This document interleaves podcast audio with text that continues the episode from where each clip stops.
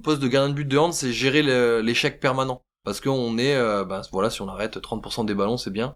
40% c'est incroyable. si on arrête 30% des ballons, c'est-à-dire qu'on est en 70% en échec. Donc ça veut dire être capable de gérer la frustration de prendre des buts. Salut à toutes et à tous, bienvenue dans La Voix des Gardiens, le podcast qui plonge dans leur univers. Pendant la saison 1, mes 10 premiers invités se sont livrés avec sincérité et bonne humeur sur leur carrière, avec des anecdotes, des confessions et même parfois des conseils. La saison 1 s'est concentrée sur le football, mais la famille des gardiens est bien plus vaste et réunit plusieurs sports. Nous le verrons dans cette nouvelle saison. Un poste à part, diront certains, pour les fous, diront d'autres, mais avant tout indispensable dans une équipe. Et c'est pour ça que j'ai voulu interroger les spécialistes du poste. Si vous découvrez cette série d'entretiens grâce à cet épisode, la saison 1 vous attend.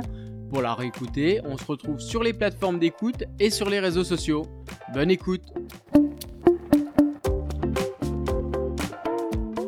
Et pour lancer cette euh, saison 2 de La Voix des Gardiens, nous changeons de sport mais pas de poste. Nous recevons l'un des meilleurs dans sa discipline. Ses performances et son palmarès parlent pour lui. 19 titres en club, dont une Ligue des Champions, et les JO, les championnats d'Europe et les championnats du monde en sélection. Il est rare dans les médias mais il a accepté de se livrer. Bonjour Vincent Gérard. Bonjour. Alors on enregistre cet épisode quelques jours avant ton départ en stage pour l'Euro avec l'équipe de France. L'équipe de France, c'est une part importante de ta carrière, on en parlera, mais également de ta formation dans un pôle espoir particulier pour les gardiens en Alsace et surtout ce qui m'a toujours marqué et encore plus à Saint-Raphaël, là où j'ai pu te suivre pendant une saison en te voyant jouer tous les matchs, le duel que tu instaures avec le tireur. Mais la première question, et on va faire le lien avec euh, la première saison du podcast, c'est par rapport au gardien de but. Quelle est ta relation, quelle est ton, ta vision du gardien de but en football? Bah, C'est vrai que je, regarde toujours ça avec un œil euh, un peu différent parce que, parce que je connais cette relation avec le, dans le duel. Ce qui, est, vraiment différent au, foot, c'est euh, que c'est interpénétré en fait. Les, joueurs, euh, les attaquants peuvent être derrière le, joueur. Nous, on n'a pas ça, on est dans notre zone, on est tout seul. C'est vrai que je, regarde à chaque fois, j'essaie de m'imaginer ce qui se passe un peu dans leur tête. Et, euh, et, les vraies similitudes que je vois, il y, a plusieurs choses, il y a plusieurs aspects. Il y a ce côté quand il y a les joueurs tirent sur l'angle fermé. Alors la différence, c'est qu'ils peuvent tirer pied droit, pied gauche. Euh, et là, il y a une connaissance hmm. du, du, joueur qui doit y avoir. Mais j'ai un souvenir de, de, Neuer qui prend toute sa place. Alors on dit toujours comme un gardien de hand, moi je suis pas tout à fait d'accord, mais, mais en fait on voit bien qu'il prend toute la place et qu'il il, il, essaye d'optimiser euh, son positionnement pour que le joueur lui tire ou dessus ou, euh, ou sur le ou à côté du but. Et il y a une deuxième chose, il y a sur les sorties, euh, sur les ballons en profondeur, sur les sorties, nous c'est quelque chose qu'on fait un peu. Alors là, c'est plus euh, moi qui essaie de m'inspirer des gardiens de foot que l'inverse. Sur les interceptions qu'on fait sur des relances directes, où là les, on voit les gardiens qui sortent et qui, dégagent avec, deux, avec leurs points. c'est quelque chose qui, qui, ressemble à ce qu'on peut faire. Alors nous maintenant, on n'a plus du tout le droit de, de, toucher les. Parce que dès que vous touchez, même si vous n'êtes pas en tort, il y, a on est en tort. En fait, on est en tort. À, à, part si on a attrapé la balle en premier. Euh, mais si il y a le moindre contact, c'est rouge directement. Donc, euh, donc il faut faire très attention. Mais, mais c'est quand même une séquence au niveau de l'anticipation, au niveau de, de, de l'analyse de, de, la, de la situation, qui je pense est, est assez proche eux s'inspirent des, gardiens de, hand en, regardant euh, comment, euh, comment vous, vous défendez, comment vous organisez euh, votre défense. Est-ce que toi, tu t'inspires d'autres sports pour le poste de gardien en, handball? Est-ce qu'il y a, il y a des, sports qui, t'inspirent, sur lesquels que tu peux prendre certaines choses? Bah, il y, a plusieurs choses. Il y a cet aspect mental qui, qui est là dans tous les postes de gardien. Un gardien de foot, c'est encore pire que pire qu'un gardien de hand parce que il peut ne rien avoir à faire pendant 85 minutes et il doit rester concentré parce que bah, s'il prend un but, c'est fini. Nous, on a l'avantage, euh, enfin ça, peut être un avantage, c'est d'être sollicité toutes les minutes, toutes les 30 secondes. Euh, et prendre un but, ça peut ne pas être rédhibitoire puisque bah, on pourra faire des arrêts derrière. Un but pour un gardien de foot, c'est quelque chose qui est, quand même extrêmement euh, impactant sur le, score du match. Je connais pas suffisamment le hockey, c'est vrai que je, regarde, je regarde et au niveau du positionnement, le, hockey peut ressembler au hand dans le sens où il faut aussi prendre le maximum de place, euh, il faut boucher les angles, euh, et il y a une réflexion stratégique sur le, sur le positionnement. Mais c'est surtout cette dimension-là d'impact sur une action. Euh, vraiment, il y a un moment où il faut être performant, alors encore plus peut-être au foot commande, mais il y a un moment où il faut être performant et il faut surtout rester très concentré, et c'est peut-être là le plus dur. Dans euh, la première partie de, du, podcast, dans la première saison, euh, changé avec un, formateur du, du, pôle espoir euh, foot par contre, et lui il disait, il réfléchit sur le poste et l'évolution du poste, il disait que lui l'évolution du poste de gardien au foot dans l'avenir, ça sera de s'inspirer du hand par rapport aux situations dynamiques. Au foot, il y a les moments où ils mettent un mur sur les coups francs, mais lui, ce qu'il imagine euh, à l'avenir et ce qui va prendre de plus en plus d'importance, c'est de plus en plus lier le gardien de foot avec le, défenseur de foot. Comment vous, par exemple, sur des tirs euh, lointains, tu t'organises avec ta défense pour euh, vous partager le but? Comment ça se passe? Je me suis toujours posé la question de savoir comment ça se passait au foot, parce que quand on voit par exemple, on voyait Thierry Henry là qui, qui débordait, qui faisait son intérieur du, du pied droit là, puis qui, qui faisait un grand enroulé, euh, et je me disais bah il le fait tout le temps. Euh, pourquoi le gardien quand il arrive, il, il, il, anticipe pas, il se met pas deux pas plus à gauche. Alors après forcément les tirs peuvent changer, mais mais c'est vrai que nous il y a deux choses, il y a l'analyse avant le match du tireur, donc de savoir dans quelle situation ce qu'il aime faire dans, dans, et dans quelle situation il aime le faire. Et il y a l'analyse proche pendant le match, c'est-à-dire euh, j'arrive à voir mon défenseur euh, et j'arrive à voir quel côté il voit. Donc en fait moi je suis derrière lui. Et encore une fois, c'est peut-être plus facilement parce qu'il y a cette zone, donc. Euh, mais je suis il derrière est pas face, il, il est pas juste devant toi. Il y a, il y a, il y a 5-6 mètres euh, de, et puis je sais qu'il peut pas reculer, donc ça, ça, ça limite, ça limite ses mouvements. J'arrive à analyser et après je le connais, donc je sais est-ce qu'il aime sauter droit Est-ce qu'il aime sauter sur le côté Est-ce qu'il aime lever les bras Un bras, deux bras Et donc il y a le travail et il y a pendant le pendant l'action, euh, je, je, je, vois ça. Et donc c'est vrai que par rapport au foot, encore une fois, si on reprend euh, le mec qui se met sur son pied droit et bah, qui ouvre le pied, est-ce qu'il n'y a pas tout intérêt à, à se dire bah là il y a le défenseur, la balle elle va mm. passer, euh, elle va il va essayer de l'enrouler à la deuxième photo. Sauf que bah des fois on le voit, les buts, la balle elle passe entre les jambes, la balle elle est contrée, la balle elle peut être déviée par un mec qui est encore derrière que tu vois pas arriver, donc c'est quand même un peu c'est un peu différent. moi j'aimerais bien me mettre dans dans le mode de travail, alors pas le travail euh, technique, parce que là je pense qu'il y a quand même des grosses grosses différences, parce que par exemple ben, les gardiens de foot plongent euh, plongent pied gauche pour aller à leur gauche, alors hmm. que nous on nous apprend à pousser pied droit pour rester droit, ce qui est quand même euh, très différent. Mais je me suis toujours demandé l'analyse avant les matchs euh, de, du tireur, de, de, tous les tireurs, de toutes les possibilités. Euh, c'est vrai que nous, enfin alors en tous les cas moi, quand je commence un match, je, sais ce que je vais faire parce que j'ai analysé les tireurs avant et je, je, je, je sais comment mon match va être construit. Euh, et il est rare que je prenne un but sans l'avoir vu avant. Pas, ça veut pas dire que je, n'arrête pas tous, c'est impossible.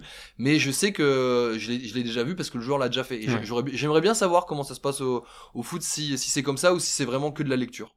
Un bon gardien de handball en 2023, qu'est-ce que c'est? Assez compliqué parce que le jeu a beaucoup évolué. Euh, on, est, on est sur des, des, situations où il y a beaucoup plus de buts, il y a beaucoup plus de tirs à 6 mètres. Euh, c'est quelqu'un euh, qui est capable bah, d'être impactant au bon moment déjà. Et c'est quelqu'un qui est capable de maîtriser ses émotions. Euh, le, poste de gardien de but de hand, c'est gérer l'échec permanent. Parce qu'on est, euh, bah, voilà, si on arrête 30% des ballons, c'est bien. 40% euh, c'est incroyable. Euh, si on arrête 30% des ballons, c'est-à-dire qu'on est en 70% en échec. Donc ça veut dire être capable de gérer la frustration de prendre des buts. Euh, c'est aussi quelqu'un qui est beaucoup plus complet qu'avant. avant, il fallait faire des arrêts.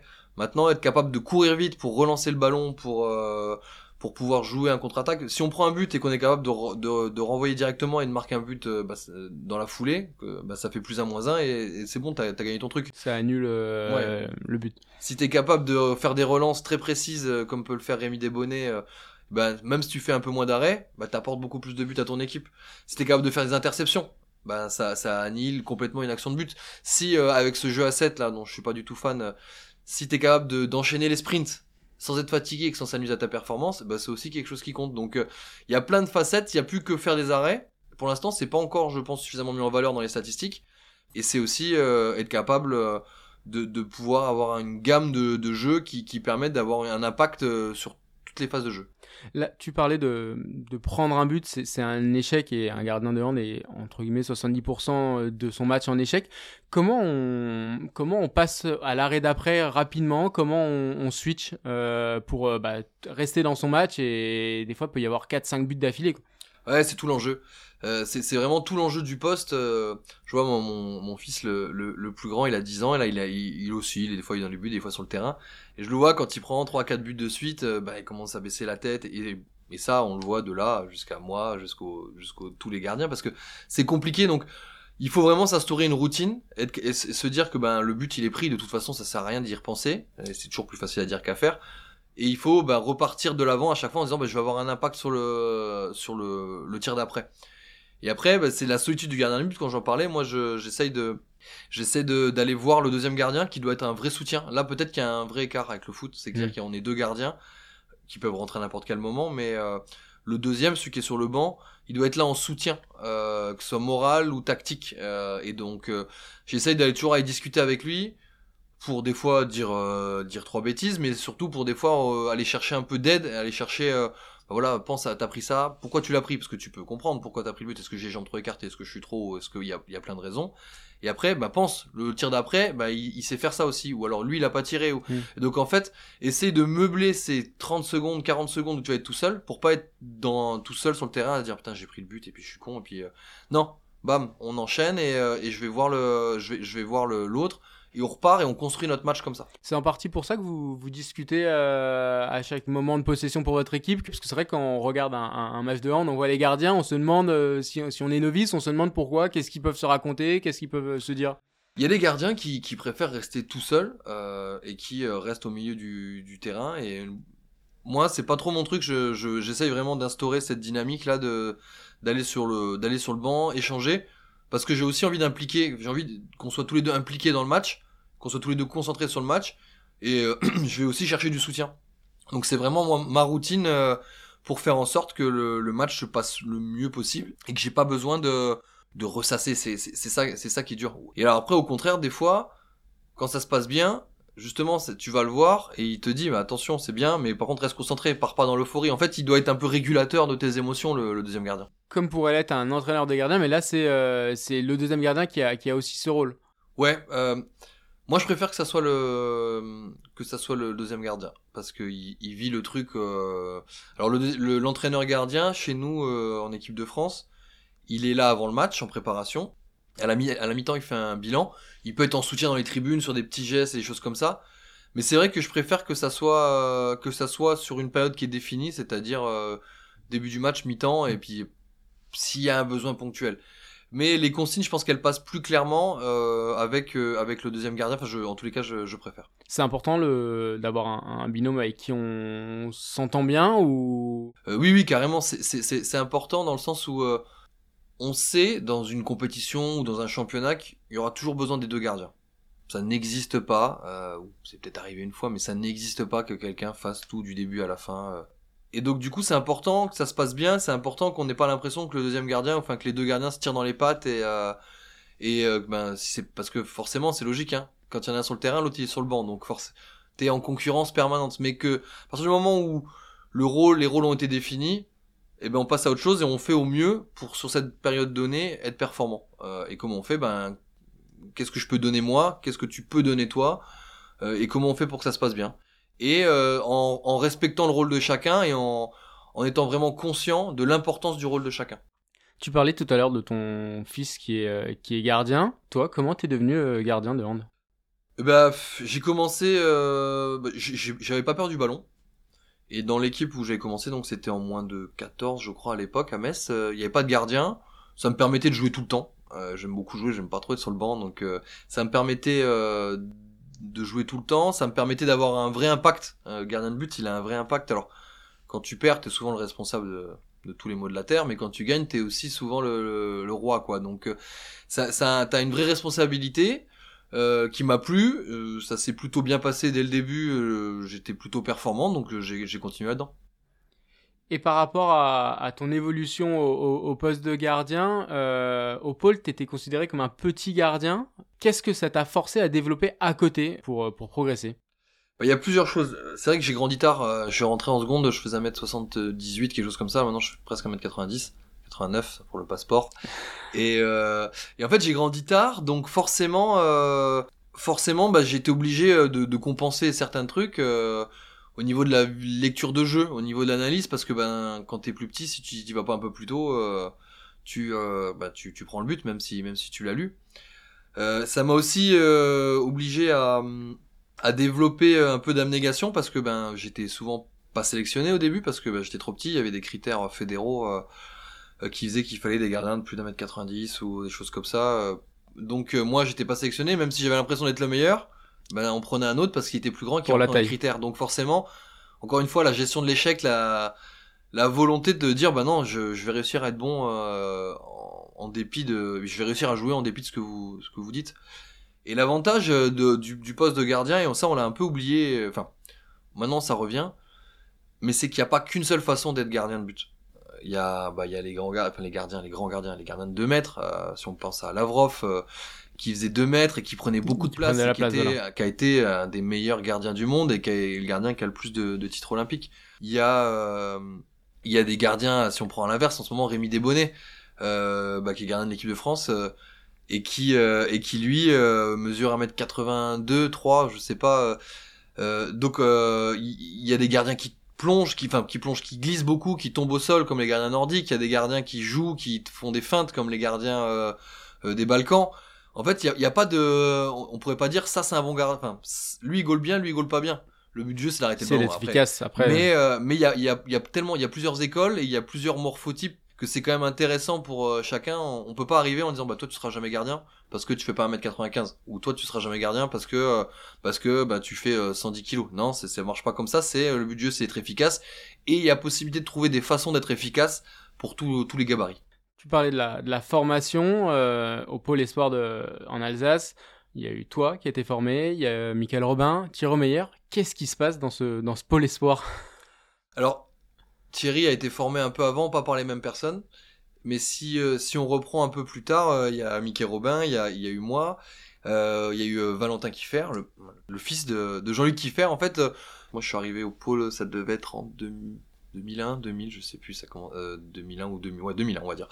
Euh, et, euh, et il y avait Jean-Luc Kiffer qui venait d'arrêter euh, il y a peu de temps sa carrière en, Bundesliga et qui, qui voulait s'investir dans faire créer une école de gardiens et donc qui euh, rémunéré mais pas à la hauteur de ses compétences euh, s'est investi énormément et on avait un entraînement spécifique gardien tout- toutes les semaines chose que maintenant on développe mais pas forcément par un spécialiste gardien là c'était vraiment quelqu'un qui euh, qui avait été formé en plus par Branko Karabatic que, que j'ai eu ensuite à à Montpellier et donc en fait, il y a eu vraiment une école de ou une prise en compte de l'importance du positionnement du gardien de but et une vraie volonté euh, pendant, pendant une heure et demie toutes les semaines, les joueurs étaient au service des gardiens et, et pas l'inverse.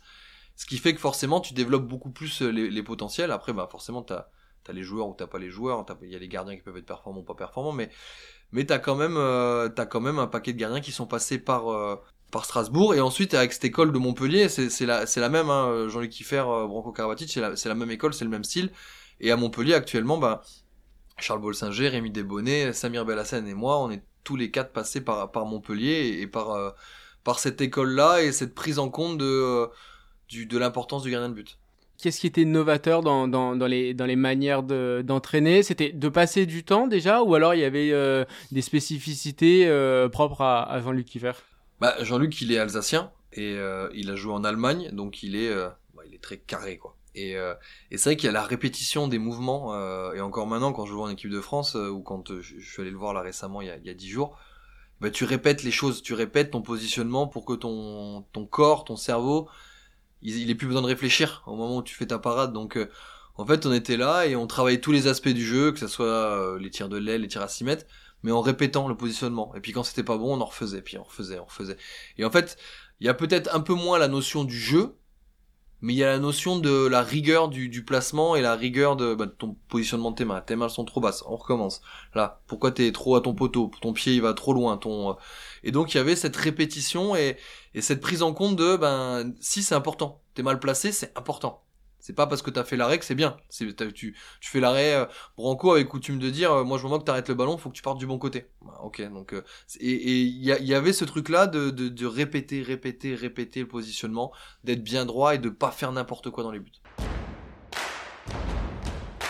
Nouvelle séquence de ce podcast pour la saison 2, c'est la question d'un proche. Donc c'est un proche qui te pose une question et après je te laisserai y répondre. J'avais en tant qu'enfant et après j'ai eu en tant qu'adulte. Comment il a vécu euh, les 20 ans entre euh, la formation et quand je l'ai eu en équipe de France. On se retrouve nouveau euh, Et lui, en tant que meilleur gardien de, des JO, je veux dire, ouais, ça moi, ça m'a, ça m'a bluffé, ouais. Ça m'a, ça fait, ça fait, ça fait bizarre. Ouais, c'est Jean-Luc. Bah, donc, on, on, entend, on entend son, son accent légèrement alsacien. c'est vrai qu'il m'a connu enfant. Bah voilà, je sais pas, en seconde, 13 ans, 14 ans, je sais pas exactement. Et euh, on a bossé ensemble euh, donc pendant ces trois années-là. C'est aussi une des raisons euh, en terminale tout le monde est reparti un peu dans, leur, lycée d'origine et moi je suis resté je suis resté à Strasbourg pour ces séquences-là pour pour être avec lui. Et après on n'a pas rebossé ensemble, mais comme je t'ai dit, je, suis parti sur Montpellier. il y a eu cette transition avec Branco qui pareil m'a fait bosser dans la même, enfin c'était la, même lignée quoi.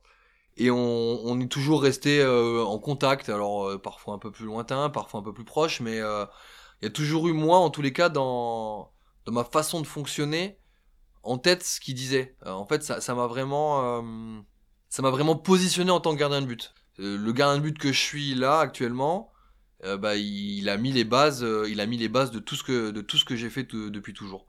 Et après, quand, quand l'équipe de France a souhaité incorporer un entraîneur gardien, c'est vrai que on nous a demandé si on connaissait des gens et moi j'ai parlé de Jean-Luc et, euh, et, il s'est tout de suite très bien fondu dans le dans ce staff et euh, dans son dans cette rigueur de travail il travaille il travaille il en peut plus quand on finit les les compètes il est épuisé parce qu'il fait de la vidéo il bosse il, il, arrête jamais. Et euh, forcément la relation était un peu différente puisque bah, j'étais plus l'enfant mais j'étais quand même le gardien que que je suis devenu mais avec ce respect de, du travail et ce ce respect de la façon euh, dont, dont, il fallait faire bosser et cette volonté de, bah, de me faire bosser encore et encore, euh, d'améliorer des détails. Et, et c'est vrai que des fois c'est dur hein, quand tu bosses euh, et qu'il t'entend dire non c'est de la merde. T'as envie de lui dire, Jean-Luc, qu'il n'y a pas grand monde qui a le droit de me dire c'est de la merde, enfin en plus sec comme ça, où là il y a, y a 15 jours on y était comme ça, et j'avais mon frère à côté, et puis il, il, dit un truc du genre, on dirait un enfant, il me parle, tu gaules comme un enfant, et toi t'étais pris un peu dans ton ego, t'as envie de le dire quand même. Euh. mais en fait, euh, il y a cette, ce respect mutuel de, de ce qu'on a réussi à accomplir et, euh, et c'est vrai que ben de commencer en, en, 2001 ensemble et en 2021, 20 ans après, d'être champion olympique tous les deux, c'est un truc, c'est un truc qui est incroyable et on n'aurait pas pu pas pu rêver mieux et, et c'est vrai que j'essaye à chaque fois vraiment de je lui rends hommage parce que parce qu'il m'a bâti en tant que en tant que gardien de but. À quel moment dans ta carrière t'as commencé à, comprendre que ça pouvait devenir euh, sérieux? Ma carrière, elle c'est toujours. Euh, j'ai jamais rêvé trop haut. J'ai toujours rêvé étape par étape. Euh, j'étais à Metz en moins de en moins de 18. Je me suis dit ah bah, moins de 18 champion de France, ça pourrait être bien. En moins de 18, j'allais voir la N3 qui jouait. Il y avait mon père qui jouait en N3 et je me dis ah, je pense que je pourrais y arriver. Donc c'était réaliste. Après une année en N3, je, voyais la, la, D2 qui jouait, je me dis bah pourquoi pas. Enfin, je veux dire ça ça me paraît pas et à chaque fois, étape par étape. Euh, donc en fait, ça a toujours été sérieux dans ma tête. Sauf que la notion du sérieux, elle, a augmenté petit à petit, euh, petit à petit jusqu'à jusqu'à l'équipe de France. Est-ce que le fait d'avoir été euh, surclassé quand tu étais jeune, ça ça t'a servi et ça t'a fait grandir plus vite? C'est marrant, c'est une question qu'on pose souvent. Je pense qu'il y, y, a plusieurs il y a plusieurs choses. Surclassé, ça peut avoir ça une utilité si on domine, s'il y a un intérêt il y a plus d'intérêt à jouer avec euh, les gens de sa catégorie. Il faut pas être surclassé pour dire oui, moi je suis surclassé euh, ou mon fils il est surclassé, c'est très bien. Ça a un intérêt si en dessous en fait euh, l'enfant s'ennuie. Stagne ou. Ouais. Par contre, il faut, là où il faut faire attention, c'est de pas surclasser, de pas mettre en danger, parce que physiquement, l'écart, il peut parfois être un peu important. Et par exemple, jouer en senior, bah, il faut être prêt, et, on le voit, on l'a vu par exemple en, en D1, euh, bah, il y a des joueurs qui ont fini, qui ont fini blessés parce qu'ils avaient beau être des très bons joueurs de, de jeunes ou même de N3 ou de N1. Dans les duels. Dans les duels, c'est dangereux. C'est dangereux de jouer contre un mec qui, qui te rend 20 kilos et qui, qui fait de la muscu et qui va pas, qui va pas se retenir. Donc il faut toujours faire attention. Par contre, ça permet ben, d'acquérir une, de devoir encore une fois euh, chercher quelque chose d'autre, puisque bah si t'es moins costaud, si tu tires moins fort, euh, alors moi si t'es plus petit, si bah tu dois aller chercher autre chose, tu dois aller comprendre ce qui fonctionne, et ça te permet peut-être de progresser plus vite. Mais il faut que ça soit fait à bon escient et pas juste pour dire euh, il est surclassé, c'est très bien. Je le disais dans la présentation, tu as gagné 19 titres en club et en sélection, en équipe de France, tu as tout gagné, les championnats d'Europe, les championnats du monde et les JO. Comment on apprend à gagner? C'est surtout euh, comment on apprend à continuer à gagner. Tu peux, euh, je vais pas dire gagner une fois c'est facile, c'est pas vrai. Euh, mais c'est surtout de se dire, c'est un truc qui rentre dans ta tête et tu dis, t'as conscience que tu peux gagner. Tu peux gagner des matchs, tu peux gagner des, des tournois et tu commences euh, une compétition en se disant on va gagner. C'est quasiment ça le plus dur parce que quand personne t'attend, gagner une fois, c'est un peu comme un joueur ou enfin comme un gardien. C'est pas très dur d'être bon quand t'as quand t'as du talent d'être bon pendant six mois même pendant un an parce que personne t'attend, tout le monde et puis toi tu surfes sur son truc. Ce qui est difficile, c'est d'être bon année après année. Parce que là, on t'attend. Là, euh, dès que t'es pas bon, on va te tomber dessus. On va te dire, ah bah ouais, tu faisais le malin l'année dernière, mais là, tu fais pas d'arrêt. Puis les euh, joueurs, ils te connaissent plus, ils t'ont analysé aussi. Et les euh. gens commencent à travailler. Ils se disent pas, ils se disent bon bah on va préparer le match, bam, on va tomber, on va regarder ce qui va se passer. Donc en fait c'est vraiment euh, une remise en question permanente. encore une fois la gestion de l'échec. On gagne pas tout le temps, personne gagne tout le temps et de se dire bah oui j'y vais pour gagner. C'est possible que je perde, mais en tous les cas je vais tout faire pour gagner. Est-ce qu'il y a des compétitions en, équipe de France où sur les rassemblements où vous sentiez la dynamique? Enfin, de l'extérieur, j'ai l'impression, par exemple, sur le championnat du monde 2017 en France, qu'il y avait cette force et que on était quasiment sûr, on n'est jamais sûr dans le, dans le sport, mais que vous allez gagner, il y avait cette force euh, collective. Est-ce que vous, des fois, vous le ressentez sur certaines compétitions, sur certains moments clés?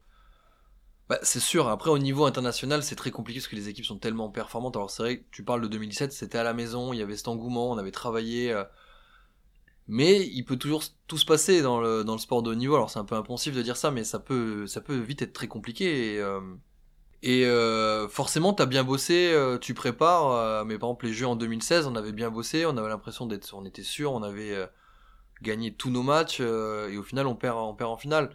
Les jeux en 2021, on sort d'une période pas facile par rapport à l'équipe de France. On avait aussi beaucoup, beaucoup travaillé, mais tu sais jamais ce qui va se passer, donc c'est un peu compliqué. la seule fois vraiment où, où j'ai vécu ça, c'était en club avec Paris, quand on fait 30 sur 30 euh, en 2018. Parce que, bah, en fait, euh, on se dit, euh, match après match, quand tu rentres, t'as l'impression que les adversaires, ils, viennent pas pour gagner. Ils se disent, on, vient pour tenir ou, le plus longtemps possible ou perdre avec le moins d'écart possible. La bataille mentale, elle est gagnée. Ouais, voilà. Et en fait, tu te dis, tu voyais le match, déjà, tu voyais que les coachs, ils mettaient pas forcément leur meilleure équipe parce qu'ils calculaient ce qu'il y avait derrière. Puis dès que tu prenais 4, 5 buts d'avance, tu voyais les mecs qui disaient bon bah c'est bon, allez, euh, on, a tenu 25 minutes. Et à partir de ce moment-là, tu sais que t'as gagné, et même toi dans ta tête, tu te dis de toute façon, je rentre sur le terrain, je sais qu'on va gagner. Je sais pas comment, je sais pas pourquoi, mais je sais qu'on va gagner. Donc c'est vraiment un, truc, une espèce de. Mais là, c'est plus sur à l'échelle d'une saison complète l'héritage de, l'équipe de France, euh, de cette équipe de France qui gagne, euh, voilà, ne pas gagner une compétition quand on est en équipe de France de, de hand, c'est, ça pouvait être vu comme un, comme un échec. C'est, euh, c'est lourd à porter ou c'est, ou c'est plus facile de surfer dessus C'est dur. En fait, c'est dur parce que tout autre résultat qu'une victoire, c'est un échec. Tu, tu l'as, bien dit. Donc, on est champion olympique en 2021. 2022, on quatrième, je sais plus, quatrième. Et 2023, on fait deuxième. C'est ça, hein? Je sais plus exactement. On fait troisième Quatrième en 2021 et quatrième en 2022 et argent en 2023, c'est ça? Et argent, voilà. Et donc, tu fais demi-finale à chaque fois. Tu fais partie des quatre meilleures nations du monde à chaque fois, euh, grosse régularité. Tu gagnes une fois, tu perds une fois en finale. Mais même quand tu perds en finale, c'est un échec de perdre en finale, il y a, forcément un échec, mais il y a quand même quelque chose de positif à, atteindre encore une fois, de plus la finale, c'est un échec. Donc en fait, tu sais, euh, t'as as ce poids de l'histoire euh, quand t'es quand t'es en équipe de France dans le c'est-à-dire que tout autre résultat qu'une victoire, ça serait un échec. Par contre, ben voilà, t'as aussi cette responsabilité là, mais t'as aussi la qualité qui fait que chaque équipe qui joue l'équipe de France a peur. Euh, et peu importe si t'es dans une bonne passe ou dans une mauvaise passe, euh, il y a aussi, euh, il y a aussi cet avantage-là. Mais c'est vrai que c'est compliqué parce que parce que t'as pas le droit à l'erreur, mais t'as pas le droit à l'erreur du tout. C'est-à-dire que effectivement, tu te fais éliminer en quart de finale, c'est un échec. Mais tu perds en demi contre une équipe qui est championne du monde après, ben c'est pas pareil. Donc c'est vrai que c'est compliqué, ça peut parfois être, il faut l'assumer. Comment rester euh, frais mentalement pour euh, enchaîner les, compétitions et euh, voilà, t'as tout gagné. Comment comment garder euh, cette flamme, rester frais? Est-ce qu'il y a pour rester motivé, impliqué? Au-delà du fait que, que c'est ton métier et ta passion, mais mentalement plutôt. Bah, il faut, c'est vrai qu'il faut toujours, il faut toujours garder, j'ai envie de dire un peu l'âme d'enfant et l'âme du, du, jeu. et en équipe de France, c'était vraiment ça qui anime quand on fait des séances de shoot, quand on fait, euh, eh ben t'as as vraiment euh, cette volonté, ben toi, moi de faire des arrêts, les autres de marquer, de, de brancher, et cette volonté en fait de bien vivre ensemble, de façon à ce que ce soit un plaisir de venir en équipe de France, parce que c'est long, hein, le mois de janvier, tu fais un mois de janvier euh, dans par exemple euh, en Norvège où bah, il fait nuit à 15 heures, ça peut être long si tu t'entends pas bien en plus avec les gars, si tu commences à perdre un match, il y a toujours des moments difficiles dans une compétition. À partir du moment où tu t'entends bien avec tout le monde, où le groupe il est fort tu peux rebondir. C'est vraiment ça, c'est de créer euh, cet esprit de compétition, mais ce, bien-être tous ensemble, d'être heureux de d'être heureux de partager euh, 60 repas consécutifs, d'être des fois à la fin on arrive, on se dit putain on a plus rien à se dire quoi, on a on a c'est bon, alors on a fait toutes les blagues, toutes les histoires, qu'est-ce qu'on fait? Et donc euh, c'est vraiment euh, heureux d'être ensemble et de gagner ensemble et on sait le plaisir que c'est de gagner, donc de continuer à essayer de gagner ensemble. On en a parlé un tout petit peu tout à l'heure, c'est le, binôme de, gardien de but. Euh, dans, la relation qu'il y a, euh, est-ce que vous êtes un, groupe dans le groupe ou, euh, c'est plus global avec le reste de l'effectif? Les gardiens, on, appartient à l'équipe, il faut pas. Mais c'est vrai que quand on travaille, quand on fait la vidéo, on fait aussi des fois bande à part parce qu'on n'a pas les mêmes choses à analyser, à, à voir. donc forcément, on est un espèce de petit groupe dans le groupe. On appartient pleinement à l'équipe, mais euh, mais quand on, prépare des choses, on est capable de de se mettre un peu à part. Quand on prépare les matchs dans le vestiaire, dans les vestiaires, au temps mort, euh, on, est ensemble pour pouvoir échanger et on a vraiment cette cette relation très très interconnectée. La, la vidéo, elle est devenue essentielle dans dans le hand. Ouais, oui, oui. en tous les cas, pour moi, encore une fois, il n'y a pas, euh, j'aurais pas la prétention de dire c'est comme ça qu'il faut faire ou mais moi, c'est vraiment quelque chose que c'est un outil que j'ai vraiment essayé de développer, euh, de pouvoir prendre des notes euh, de façon rapide et efficace. Au tout début, j'ai commencé, c'est des cassettes vidéo qu'il fallait commencer à la, qu'il fallait commander à la Fédé. Maintenant, on a la chance d'avoir des logiciels où, tout est chargé. Euh, on a des, des analystes vidéo qui nous séquencent les images. Donc ça prend beaucoup moins de temps. On est capable de voir. Euh, j'essaye avant chaque match, moi, de regarder quatre, euh, quatre matchs complets. Donc fait 200, 250 tirs euh, et d'être capable de prendre des notes, de synthétiser pour que ça soit clair et que ce soit pas fouillis. Euh, ça, ça m'a demandé un vrai travail au début euh, pour analyser ce que j'étais capable de prendre, euh, ce qu'il fallait prendre euh, et, et, de pouvoir le faire dans un temps qui, qui est quand même restreint parce que ben, si tu prends une compétition internationale, tu joues tous les deux jours. Donc si tu dois passer une demi-journée à tout analyser, ben ta tête elle explose mmh. à la fin. Donc en général, ça prend, on va dire, moi une fois que les matchs sont séquencés, ça va me prendre euh, une heure et demie. J'essaye que ça me prenne pas plus d'une heure et demie, une heure, entre une heure et une heure et demie d'analyse pour euh, pour pouvoir analyser les tirs d'après. Et donc tu as des points d'analyse, c'est ça? Sur chaque tireur, euh, tu as des, des, points de repère, des choses que tu regardes sur chaque tireur? En fait, j'essaye j'essaye de, de comprendre pourquoi un tireur tire là. Et en fait, j'essaye de, de, voir est-ce que ça dépend de sa course, est-ce que ça dépend de, du moment du match, est-ce que ça dépend de la position de son bras, est-ce que ça dépend de s'il est fatigué, est-ce que ça dépend de s'il est touché, est-ce que ça dépend de. En fait, j'essaye de développer, de d'analyser les critères pour pouvoir les ressortir après en match. Ça sert à rien d'analyser euh, est-ce qu'il a mis son pied comme ça, comme ça? C'est des trucs que je pourrais pas voir. Donc ça sert à rien, même si, même si c'est la raison, en fait, il, il faut l'effacer de la, il faut l'effacer parce que je peux pas regarder un pied quand un mec tire à 9 mètres. Mais si je suis capable de voir que quand le mec il est touché, il a plus tendance, il va recroiser. Ça c'est quelque chose, c'est un critère que, que je suis capable de voir. Donc en fait il y a deux parties. Il y a la partie analyse et après il y a la partie est-ce que je suis capable de le, voir pendant le match pour pouvoir euh, faire ma parade de façon adaptée? Et c'est là aussi où le deuxième gardien est, est, est important pour moi parce que pour moi c'est le deuxième cerveau de, du gardien qui est sur le terrain. Il doit être capable d'être frais, euh, d'avoir le recul nécessaire pour pouvoir te dire attention, euh, n'oublie pas, euh, dans telle situation, on a vu qu'il faisait ça. Et si on a vu qu'il faisait ça, toi des fois, bah, tu peux être un peu perdu par les émotions, par la fatigue. Bah, lui, il est censé pouvoir justement être frais et pouvoir te, te, te le rappeler. Donc c'est vraiment l'importance encore une fois du, du, binôme. Comment on rentre dans la tête d'un tireur? Bah, à partir du moment où tu as réussi à analyser, il y a des moments, c'est très particulier parce qu'il y a des moments où tu vas avoir l'impression de, de pouvoir lire tout trois quarts d'heure à l'avance. Euh, tu te dis mais c'est facile, je comprends pas pourquoi ça marche pas tout le temps comme ça. Euh. Et euh, bah, si on prend l'exemple, je sais pas moi, Rémi euh, Desbonnets en quart de finale contre l'Allemagne, hmm.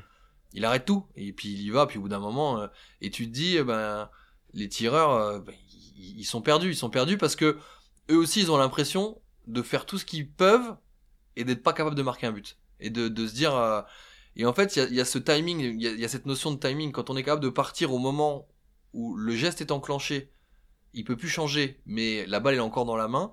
C'est tout ce, truc-là. euh, et si t'arrives à faire ça, ça donne une impression au tireur de se dire, bah en fait, je, je peux rien faire. là, le but, il, est tout petit. On dirait un but de quoi. Donc c'est ça. Il y a, cette partie-là, et puis après il y a cette partie euh, marquée, euh, la certitude qu'on est bon. Moi, ce que, j'essaie souvent d'expliquer, c'est de dire, euh, il faut jamais montrer qu'on doute. T'as le droit de douter parce que tout le monde doute. Par contre, faut pas le montrer. Faut pas le montrer pour tes coéquipiers parce que tes coéquipiers doivent, ils doivent penser que toi t'es toujours serein. Mais tu dois pas le montrer tes- aux adversaires non plus parce que si tu montres un peu de faiblesse à tes adversaires, eux, ils vont se dire bah oui, je vais tirer. Et moi, des fois, j'essaie de lire ça, de, de me dire en face, je vois le gardien en face, je, je, je, j'ai été à sa place. Je sens qu'il veut montrer du courage, mais je sens que dans sa tête ça doute et que là, par contre, il faudrait peut-être un- insister Pilonner un, peu plus. ouais. C'est c'est compliqué à, à, à faire, mais et donc du coup, moi, le but du jeu, c'est même quand je fais pas d'arrêt, bah de dire non. Si t'as pas fait d'arrêt, des, fois tu dis, tu dis au tireur, Oh, t'as eu de la chance. Toi, tu sais qu'il a pas eu de la chance, qu'il a bien tiré, mais lui dire, peut-être ça va le faire se dire, pourquoi il dit que j'ai eu de la chance. euh, j'ai l'impression d'avoir tiré facilement et et en fait de, de tout ce, ce petit jeu là psychologique, de d'essayer de faire croire à l'adversaire que quoi qu'il se passe, en fait, s'il marque, c'est parce que c'est de ma faute, parce que il m'a manqué un petit truc, mais c'est pas parce qu'il a bien tiré. C'est le duel que tu, que tu instaures avec, euh, avec le tireur. Ouais, il y a, y a, y a C'est mental, là. Bah, c'est complètement mental. Il y a cette partie-là, euh, il y a tout ce que tu as travaillé avant qui doit être mis en place et donner l'impression, euh, voilà, encore une fois, de, de certitude et de, se dire, euh, si tu veux marquer, il va falloir que t'envoies, tu tires fort dans un coin. Et encore, si tu fais ça, peut-être tu vas marquer, mais c'est pas dit. Et que le mec se sente obligé. Et des fois, tu te dis, mais pourquoi les. Et là, encore une fois, c'est difficile de le prendre en compte dans les stats. Pourquoi les mecs qui tirent à côté? Pourquoi à l'aile, il va tirer à côté ou même sur le penalty Ils vont forcer un parce tir, que bah euh, il va se dire si je fais pas le maximum, bah je vais pas marquer. Euh, et donc à partir de ce moment-là, bah ça ça compte pas comme un arrêt au hand. Le gardien l'a pas touché. Mais s'il y avait eu un autre gardien dans les buts, aurait pas, ça aurait pas été le même tir. Donc c'est aussi important de se dire euh, de, de toujours euh, prendre en compte cet aspect, ce duel mental et le, le fait que bah, les tireurs ils tirent pas pareil en fonction du, du gardien qui est dans les buts. Il y a un match que tu as gagné avant tout mentalement. On joue beaucoup beaucoup de, de matchs euh, dans le dans le hand et c'est vrai qu'il y a des euh, il y a des duels que euh, il y a des il y a des équipes contre qui tu réussis mieux, il y a des tireurs contre qui tu réussis mieux et tu sais pas forcément pourquoi ça se passe bien et pourquoi ça se passe mal. Euh, et tu te dis mais je comprends pas euh, quand tu le regardes avant, tu te dis lui il, il marque un but sur deux d'habitude, contre moi c'est toujours 3 sur 4. Pourquoi? En fait, il y a, il y a toute une histoire de de la rencontre qui, est déjà présente bien avant et c'est peut-être comme ça euh, dans d'autres sports aussi, mais il y a, des, oppositions qui, sont toujours plus compliquées que d'autres. Euh, Il y a des équipes qui, ré- qui réussissent mieux que d'autres, et, c'est vrai que mentalement, quand tu es capable euh, de, dire, de montrer que tu sais que tu vas gagner, même si l'équipe elle est meilleure, elle est plus en forme, donc le tireur, bah tu, l'as gagné avant. Alors est-ce que des matchs que tu as gagné avant comme ça, ce que je t'expliquais sur cette saison à Paris où, tu disais quoi qu'il se passe, Hmm. Ben on, on l'a gagné, euh, on- le match on l'a gagné mentalement et on, on bat Montpellier à la dernière seconde. Alors que Montpellier devait gagner ce match et on l'a gagné mentalement parce que bah, au moment à 5 minutes de la fin quand c'était à plus 3, ils ont commencé à regarder le tableau de marque et ils se sont dit ah mais on va gagner là. Et là quand tu commences à te dire tu vas gagner, c'est difficile. Et bam, raté, raté, raté. Et nous derrière on a marqué à la dernière seconde. Donc c'est mentalement c'est toute, toute, toute l'histoire du match qui est importante. Tu parles euh, beaucoup avec ta défense, parfois avec les arbitres et avec les adversaires. C'est pour rester dans le match? Déjà, est-ce que tu as l'impression de parler beaucoup? Ouais, je parle beaucoup. Alors c'est peut-être aussi une façon de ne pas rester tout seul.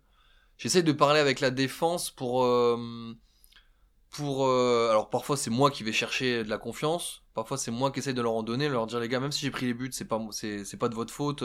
C'est vraiment pour pour instaurer l'histoire du match. Je parle un peu avec les adversaires parce que bah, comme on a discuté, il y a, toujours ce duel, euh, il y a toujours ce duel. Et je parle aussi un peu avec les arbitres parce que bah, j'ai toujours beaucoup parlé. euh, mais j'arrive à un moment de ma carrière où ben peut-être qu'on m'écoute un peu plus et que ben, je suis capable de de dire ben regarde fais attention le pivot il fait euh, il fait des mauvais blocs fais gaffe lui il passe en zone ou euh, ou je comprends pas pourquoi t'as sifflé ça euh. et c'est aussi un match c'est c'est toute une, comme je disais toute une histoire tout euh, et ce que tu dis à un moment donné à un joueur ça va peut-être pas porter ses fruits tout de suite mais ça peut ça peut servir 10 minutes un quart d'heure après pareil avec un arbitre si un pivot fait que des mauvais blocs ou tire le tire le maillot et que tu lui dis il va va pas le siffler dans la demi-seconde, mais peut-être qu'en deuxième mi-temps, ou peut-être que dix minutes après, il va le voir. Donc en fait, euh, c'est un jeu, av- avant tout c'est un jeu, et euh, il faut... euh, il faut utiliser ce qu'on ce te permet dans les règles, dans le cadre qu'on te permet. Et des fois, les arbitres te disent non, tu me parles pas. Tu leur reparles un coup, ils te mettent un carton jaune, voilà, tu sais que tu dois te taire parce que sinon tu vas sortir du terrain. Mais euh, il faut toujours faire ce qu'on te permet dans, dans le cadre qui t'est accordé. Concernant euh, les critiques, il y a une période où tu as été très exposé sur les, réseaux sociaux. Comment tu l'as vécu? Est-ce que tu te dis ça fait partie du poste parce qu'il est très exposé et que tu es en équipe de France au moment-là, que c'était diffusé, que tu étais très exposé? Ou alors euh, tu l'as vécu différemment, voire mal vécu? Bah non, si, tu, tu, vis, jamais ça bien. Euh, tu peux pas euh, t'investir à 100% euh, sans être touché quand, tu prends une nuée de critiques comme ça. Sachant en plus que tu sais ce que tu fais de bien, tu sais ce que tu fais de mal. T'as pas besoin, hein, quand tu sors d'un match en plus t'as perdu, t'as pas besoin de, prendre ce que tu prends sur la gueule pour, le, savoir. et t'as pas besoin d'être le défouloir des gens, c'est pas mon rôle. C'est compliqué parce que le poste de gardien est très exposé. C'est compliqué parce qu'avant il y avait Thierry qui était très performant aussi. Et, euh, et forcément, c'est c'est difficile. Il faut savoir s'en détacher. Je pense qu'au foot c'est un peu la même chose là. Tu vois Donnarumma euh, qui rate deux trucs. euh, ça y est, les titres c'est est-ce que Donnarumma, fait l'affaire euh, Alors que si tu regardes, je pense qu'il y a deux mois c'était le meilleur gardien du monde euh, et il était incroyable. On est dans une génération un peu de l'immédiateté euh, où euh, tout le monde est capable de donner son avis à n'importe quel moment. À tort, à raison. euh. Moi, des fois, j'aimerais bien ceux qui critiquent euh, dire bah ok, pas de souci, viens, on, regarde nos matchs, on regarde mes matchs et puis on, on échange et on voit. Et je pense que ça se passerait pas de la même façon. euh. et je suis le premier à être objectif sur mes performances, mais j'aime bien être objectif. C'est-à-dire que quand je suis bon, je sais que je suis bon. Quand je suis pas bon, je sais que je suis pas bon, mais je sais aussi pourquoi j'ai pas été bon. Euh, et, et parfois, euh, c'est difficile à entendre. euh, c'est difficile à entendre, ouais. Pendant la, la saison à, à Saint-Raphaël, où tu suivi dans, dans l'adaptation de ta saison, c'était de, de jouer une fois toutes les semaines, euh, chose que tu n'avais pas connue avant. Qu'est-ce que ça a changé dans ton quotidien, du coup, de, de jouer un match par semaine? Et, et, et toi, sur le coup, ça t'avait paru bizarre par rapport à ce que tu avais pu connaître avant? Bah ouais, si tu te souviens bien, au début j'avais dit il faut que ce soit une de nos forces. Et en fait, je me rends compte qu'il faut juste pas que ce soit une faiblesse. Euh, c'est difficile de jouer une fois par semaine parce que parce que t'as vraiment des temps faibles dans, dans, dans la semaine. Et en fait, tu te dis, euh, on, jouait le vendredi, tu joues le vendredi, tu fais ton petit décrassage le samedi, t'as le dimanche tranquille. Et le lundi, bah en fait, euh, tu reprends, mais mais le match il est loin. Euh, donc en fait, c'est toujours dur de, de programmer. Et je pense que là, il y a un vrai une vraie difficulté pour le- l'entraîneur et le prépa physique, c'est de comment on maintient les joueurs sous pression, comment on, on fait. Et je pense que ça, c'est vraiment un, un truc difficile. Au début, je me suis dit, ben, on va être frais, on va plus courir que tout le monde. Dans les faits, non, parce qu'il faut meubler la semaine, donc euh, les entraîneurs te font courir, parfois à tort, euh, enfin, parfois à raison, souvent à tort. Euh, Intellectuellement, mentalement, ben, ça sert à rien d'y mettre trop de pression le, lundi, ni même le mardi, donc tu commences à réfléchir le mercredi, puis peut-être même le jeudi, donc en fait, la semaine est longue. Alors que quand tu joues tous les trois jours, t'es toujours, de toute façon c'est pas compliqué, t'es toujours, t'es toujours sur pression. Donc euh, que t'aies perdu, que t'aies gagné, tu passes à autre chose et le lendemain, euh, le lendemain tu dois préparer un autre match et, et en fait c'est mieux. Enfin c'est mieux euh, quand t'es capable de le gérer physiquement, c'est mieux que de jouer une fois par semaine ou, euh, ou ouais comme comme j'ai pu dire, je me répète, mais les semaines sont longues et en fait t'es pas forcément plus reposé quand t'arrives euh, quand t'arrives en match. Alors qu'en sélection, en équipe de France, là par contre les matchs sont très rapprochés, euh, des fois toutes les 48 heures. C'est une autre gestion. Est-ce que jouer toutes les 48 heures, c'est euh, c'est ra- très rapproché, trop rapproché ou, ou... sur une période euh, courte, pour moi, ça c'est pas problématique.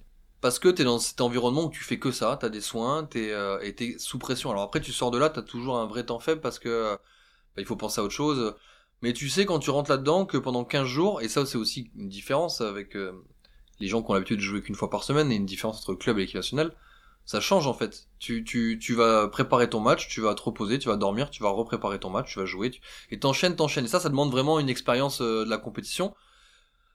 Tu sors de la fatigué euh, physiquement, mentalement, mais c'est c'est tout à fait faisable parce que bah t'as que ça à gérer, hein. t'as pas euh, t'as pas ta nourriture, t'as pas euh, t'as pas à faire la, la lessive, t'as pas Hmm. t'es vraiment dans ton dans ta bulle et dans ton cycle, mais c'est c'est vrai que c'est une vraie machine à laver. On est euh, fin janvier quand cet épisode sera diffusé. C'est encore la période euh, des vœux. Qu'est-ce qu'on te souhaite pour cette année euh, 2024 de bien finir cette saison avec Kiel et, et puis de que, que les Jeux Olympiques euh, se passent de la de la meilleure des façons, euh, d'y participer déjà et puis euh, et puis euh, et puis d'aller au bout euh, ou d'aller le plus loin possible. euh, avec une belle médaille. C'est dans un coin de ta tête? Ouais, forcément. Bah, les Jeux Olympiques en France, tu te dis, c'est un rêve de jouer devant ton public, devant tes amis, devant ta famille, dans une salle d'abord à Paris puis ensuite à Lille. Ça ça, ça va être ça va être incroyable. Donc il faut il faut, il faut que ce soit dans un coin de ma tête, sachant qu'il va encore se passer beaucoup, beaucoup de choses avant. Merci Vincent. Bah de rien. On va passer euh, au face à face.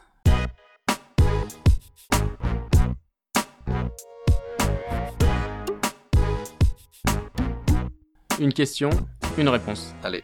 Ton modèle quand tu étais jeune? Euh, Thierry Omeyer et Henning Fritz. Ton plus bel arrêt? Mon plus bel arrêt, c'est compliqué. Euh, j'ai envie de dire euh, pas forcément le plus beau, mais un des plus importants extérieur sur un tir de, de Gitzel en finale des, Jeux Olympiques où ça faisait un petit moment que j'avais plus fait d'arrêt. Il va tirer arrière droit et il tire en bas à ma droite et je l'arrête et ça, ça scelle un peu le sort du match. Le geste que tu préfères?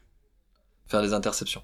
L'exercice que tu détestes J'ai du mal avec avec les ordres que je ne comprends pas. Donc euh, à partir du moment où on, me donne une consigne euh, que je trouve pas euh, juste, que je trouve bête et méchante, je déteste. Pastis avec les pieds ou avec les mains? Avec, avec les mains. Le tireur le plus coriace J'ai eu beaucoup de mal pendant un moment contre Ferran Solé, qui est devenu après mon coéquipier à, à Paris. Et il a enchaîné, je crois, contre moi deux ou trois matchs à 12 sur 12 ou 12 sur 13. La défense la plus solide que tu as connue? Euh, Je dirais celle de l'équipe de France euh, aux Jeux Olympiques. Ce que tu piquerais à un gardien de foot? J'aimerais bien pouvoir faire des plongeons comme, comme ils font, c'est impressionnant. Alors dans le, dans c'est pas du tout la technique du, du handball, mais si je devais vraiment piquer euh, un truc, euh, ça serait de pouvoir. Ils, savent plonger en arrière, et c'est vrai que moi c'est quelque chose que j'ai un peu de mal sur les roucoulettes, de plonger en arrière et de m'étendre. c'est vraiment un truc que j'aimerais beaucoup travailler avec eux. Sur un jet de 7 mètres, sur ta ligne ou devant ta ligne? Alors on se met très rarement sur la ligne. Euh, on en voit des gardiens qui se mettent sur la ligne. On en voit, alors je, je, le fais de temps en temps, mais c'est quand, quand t'es un peu paumé ou quand tu l'as vu avant, mais sinon euh, pas sur ma ligne. Ce qui te fascine chez les gardiens? L'impact mental et euh, l'impact émotionnel qu'il faut avoir pour, pour être performant. Le dernier livre que tu as lu? Ça s'appelle Pastorale américaine de Philippe Roth. Le conseil que tu donnerais au Vincent Gérard né à Wapi? Je n'ai pas vraiment de conseils à lui donner, euh, lui dire euh, ça va bien se passer, ça, ça va secouer, euh, ça va parfois être difficile, mais ça va bien se passer. Merci Vincent d'avoir accepté d'être le premier invité de la, de la, saison 2 de La Voix des Gardiens. Merci d'avoir partagé ton expérience et, d'être revenu sur, sur ta carrière. Eh ben merci, plaisir partagé et j'écouterai ça avec impatience.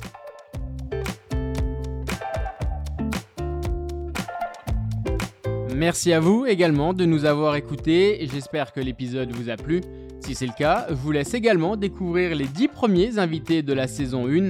Et puis n'hésitez pas à parler du podcast autour de vous, à vos coéquipiers, à vos amis pour l'encourager et lui donner un maximum de visibilité, mais aussi à le partager sur les réseaux sociaux, le noter, le commenter sur les plateformes d'écoute. C'est important pour que la voix des gardiens résonne encore plus et qu'un maximum de passionnés plongent avec nous dans l'aventure.